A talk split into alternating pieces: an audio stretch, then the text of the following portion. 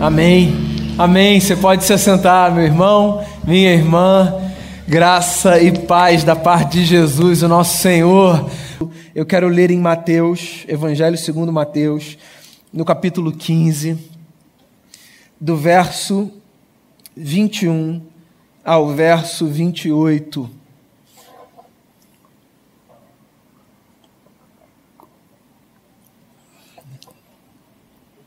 Evangelho segundo Mateus, capítulo 15, a partir do verso 21, diz assim: Saindo daquele lugar, Jesus retirou-se para a região de Tiro e de Sidom.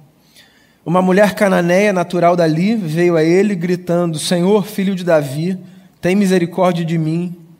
Minha filha está endemoniada e está sofrendo muito. Mas Jesus não lhe respondeu palavra.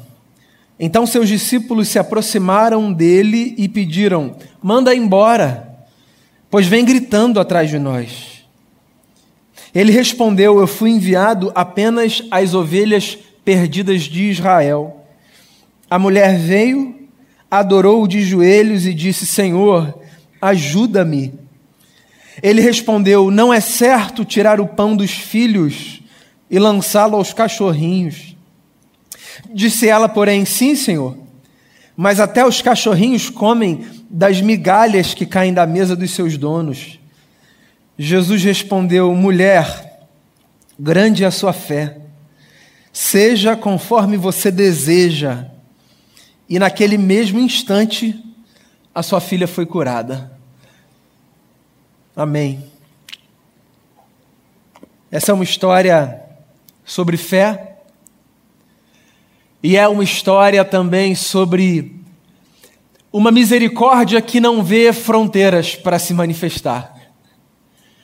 As histórias de Jesus me encantam sempre que eu paro diante delas, na tentativa de entender quem foi esse homem fascinante que pisou o chão dessa terra há dois mil anos. Mateus não é o único que conta essa história. Marcos também o faz. Por sinal, dos quatro evangelhos, Marcos, ao que tudo indica, foi o primeiro que escreveu o seu registro. De modo que, possivelmente, os outros evangelistas se valeram da narrativa de Marcos para fazer as suas próprias anotações. Marcos dá informações sobre essa história que Mateus não dá. Marcos diz, por exemplo, que Jesus foi para a região de Tiro e Sidom, onde hoje fica o Líbano, ou seja, para além das fronteiras de Israel, a sua própria terra, porque ele queria descansar. E Marcos diz que Jesus não queria se encontrar com ninguém. Quem nunca, né? Quem nunca? Modo avião no celular, viagem de férias, descanso em casa dizendo assim para Deus: Senhor, hoje, se possível, nenhum problema, nenhuma dor de cabeça, nenhuma ligação, hoje eu quero não fazer nada.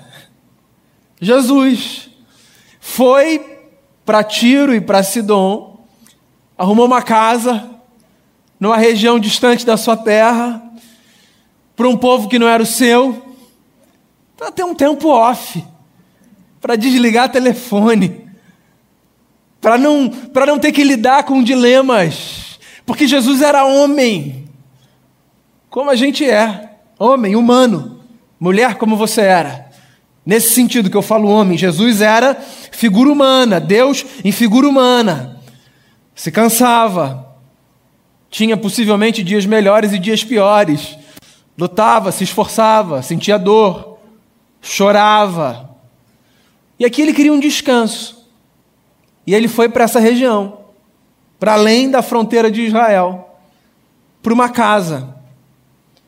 Acontece que a fama de Jesus, àquela altura, já era possivelmente e provavelmente conhecida para além da fronteira de Israel.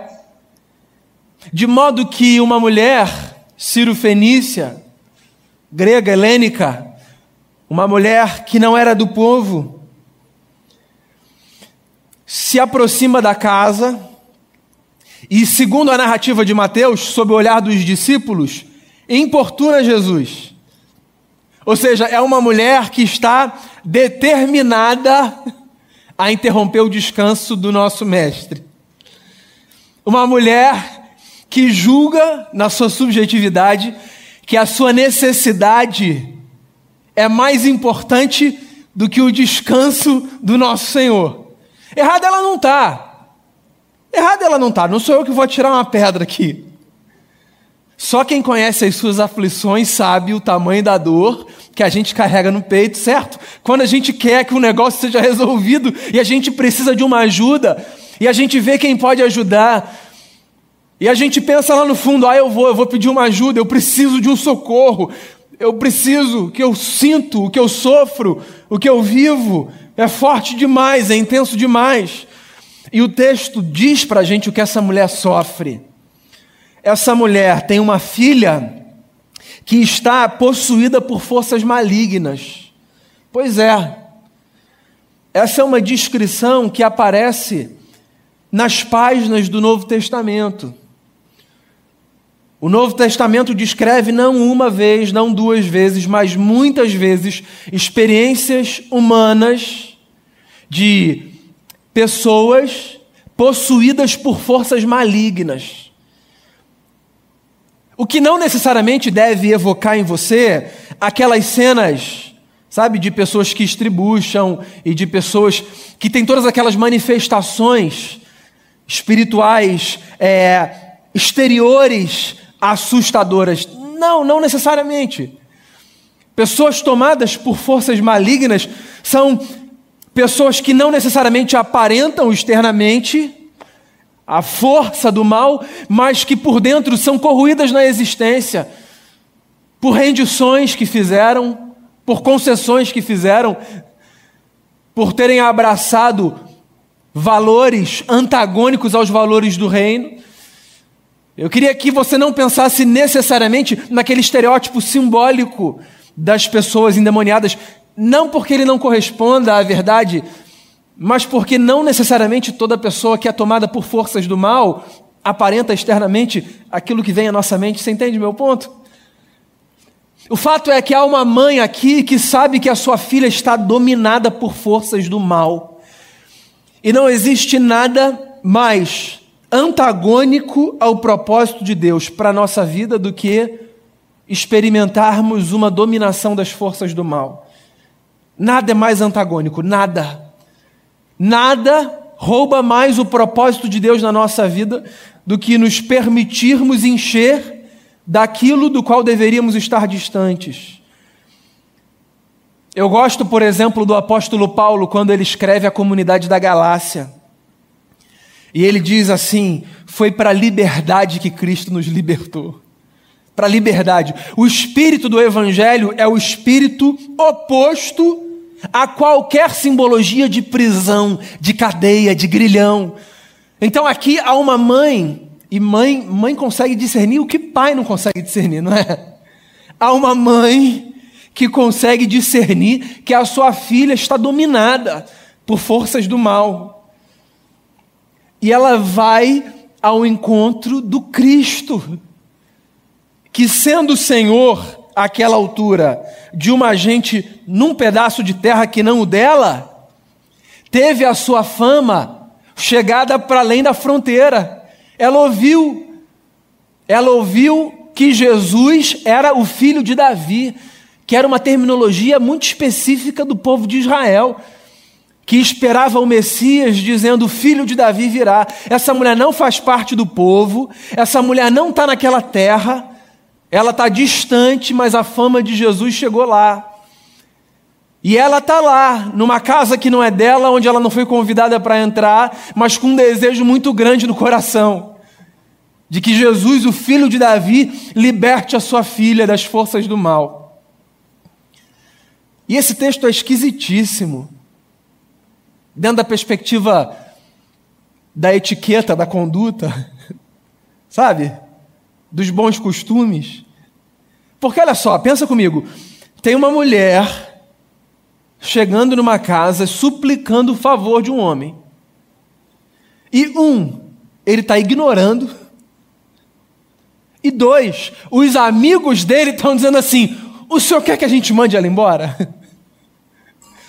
Ou seja, se o comportamento dos discípulos de, de Jesus, perdão, se o comportamento de Jesus já soa esquisito aos nossos olhos, nós, homens e mulheres desse tempo e dessa cultura, você imagina o comportamento dos discípulos que estão falando assim: ó, se o senhor quiser, a gente resolve esse problema. A gente manda essa mulher embora, ela para de gritar, para de perturbar. O senhor fica aqui nessa casa descansando, férias. O senhor disse para a gente que o senhor precisava de férias. É... Agora, a gente precisa entender o, o cenário dentro do seu contexto. Porque Jesus é um judeu.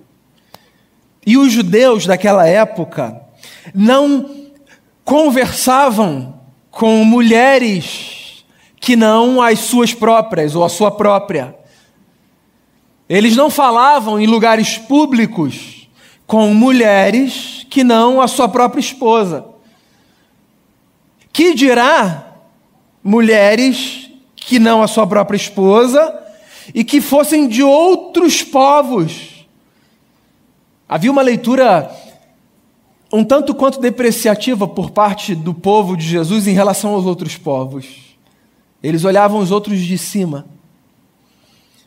Por exemplo, tem uma outra história que João conta no capítulo 4 do seu evangelho, que é a história do encontro de Jesus com uma mulher de Samaria, que era uma região é, um tanto quanto controversa aos olhos dos judeus.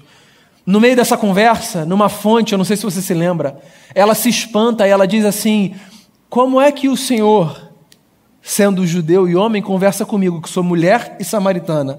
Ou seja, está tudo errado aqui nessa conversa. Eu sou mulher, o senhor é homem. Eu sou samaritano, o senhor é judeu. Essa conversa não tinha que estar acontecendo. Porque esse era o imaginário daquele povo, entende? Quando Jesus fica quieto, então, diante da súplica dessa mulher, Jesus não está sendo um mal educado, Jesus está sendo um judeu da sua época. Ele está quieto. Daí os discípulos reagem, e ele reage à fala dos discípulos. Ele não dá confiança para ela. Os discípulos dizem assim: manda embora, pois vem gritando atrás de nós. E aí Jesus responde aos discípulos, ela continua sendo ignorada. Eu fui enviado apenas às ovelhas perdidas de Israel. O que Jesus está dizendo para eles é o seguinte: não é a hora ainda de eu lidar com o mundo, é a hora de eu lidar com o meu povo. Eu sei qual é a minha missão. Na minha casa, a gente perdida, entre os meus, a gente perdida.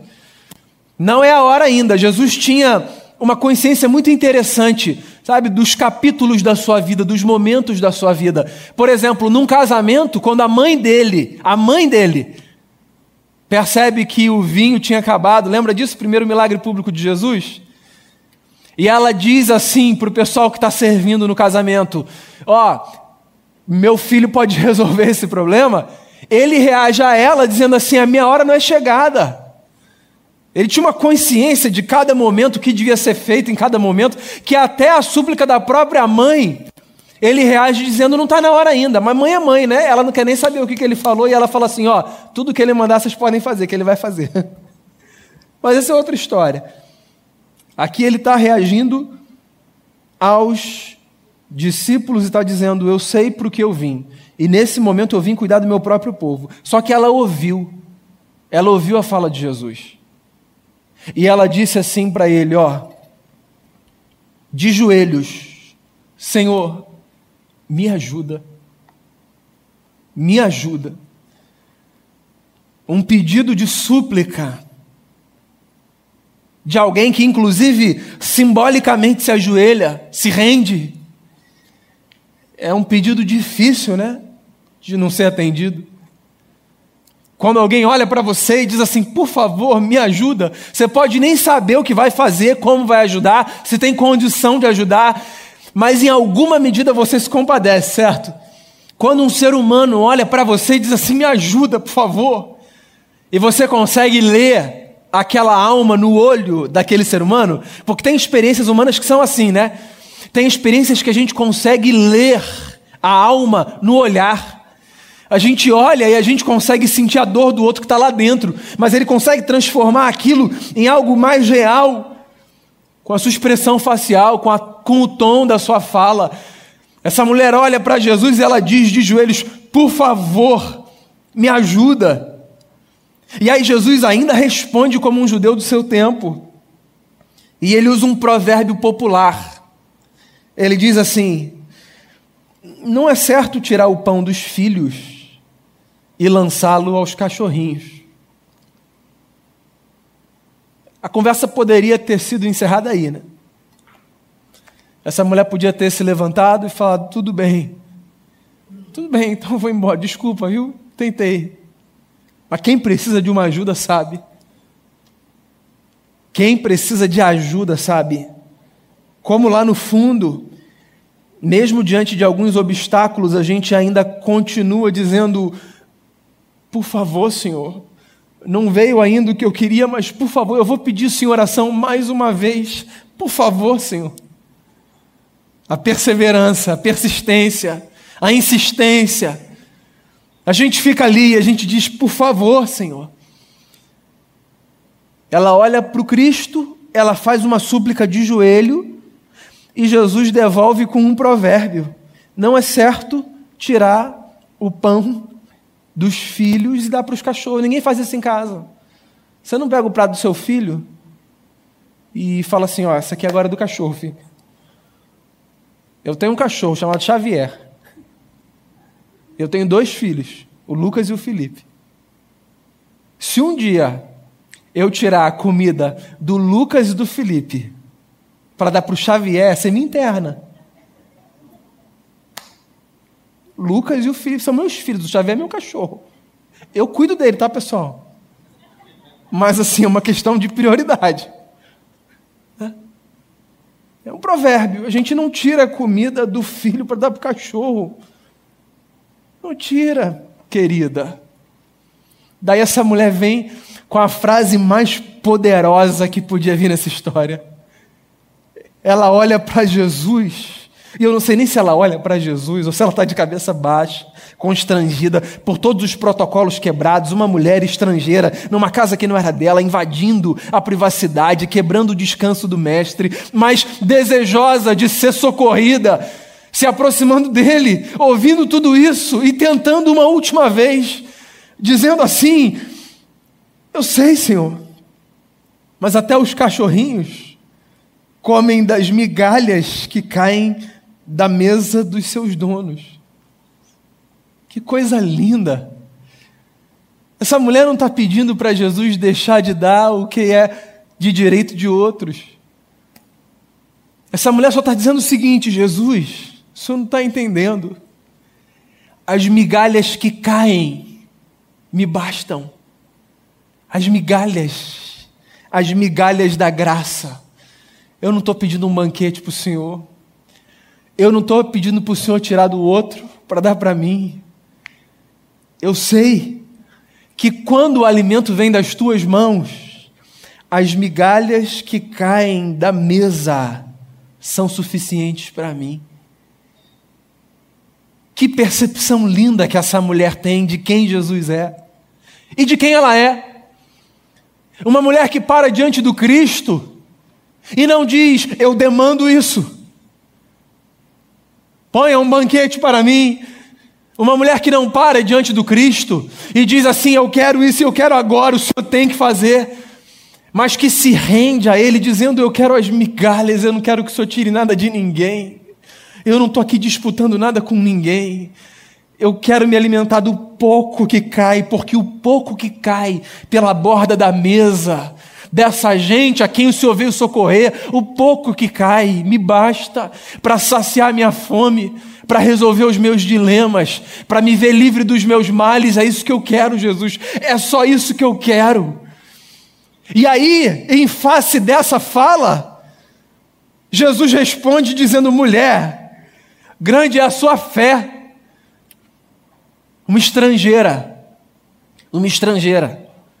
Você sabe o que isso significa para o nosso contexto hoje? É como se essa mulher fosse uma mulher de um outro grupo religioso. A estrangeira, naquele contexto, não era apenas uma mulher ou um homem de uma outra raça, de um outro povo, era também uma gente de outra religião, que servia possivelmente a uma outra divindade. E Jesus olha para essa mulher que é estrangeira, que não é do povo, que é de fora, que não reza na cartilha, essa mulher que não conhece nada, os códigos, que não sabe a hora que levanta no culto, a hora que senta, a hora que levanta a mão, a hora que abaixa. Essa mulher que não conhece protocolo nenhum, ela não é do grupo. Essa mulher ouve de Jesus o seguinte: a sua fé é grande. Jesus disse isso a ela, Jesus disse isso a um centurião romano, Jesus disse isso a algumas pessoas que não faziam parte do povo: a tua fé é grande. E olha só que curioso. Grande é a fé de uma mulher que se satisfaz com as migalhas.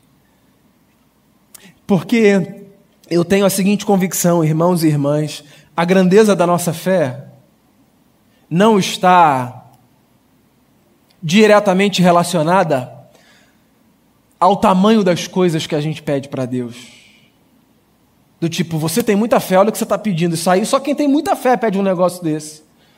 A grandeza da nossa fé não está relacionada diretamente ao tamanho do nosso desejo.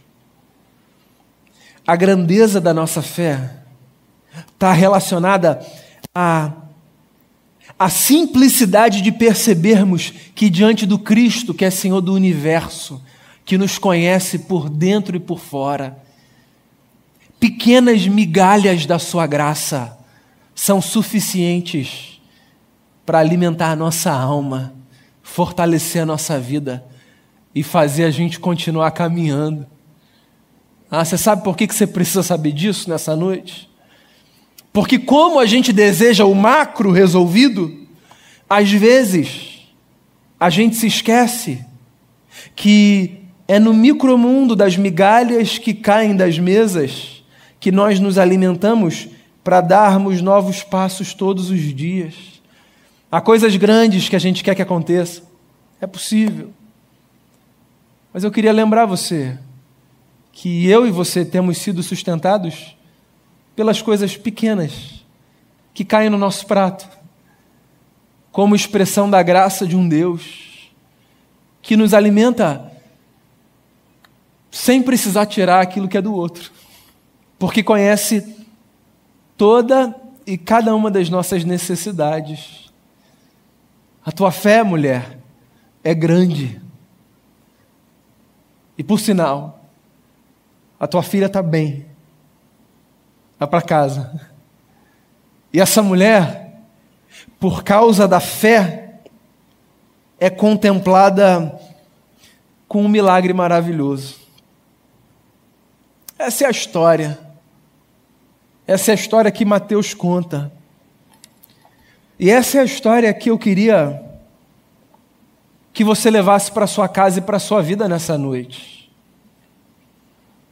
Eu não sei se você é do ambiente da fé ou se você caiu aqui de paraquedas nessa noite. Aqui, nesse espaço físico, ou na tela de um celular, de um computador, de uma televisão. Eu não sei, no seu imaginário, quem é Deus para você. Eu não sei se você sabe de um negócio. Como a gente cantou. Deus nos conhece. Deus nos conhece por dentro. Ainda a palavra não chegou à nossa boca e ele já conhece, diz a poesia do salmo. Às vezes ele provoca a gente para que a gente peça, porque a gente precisa verbalizar, senão a gente morre entalado, com os desejos que a gente não expressa, com os pedidos que a gente não faz inclusive com os lamentos que a gente não coloca para fora. A gente morre entalado.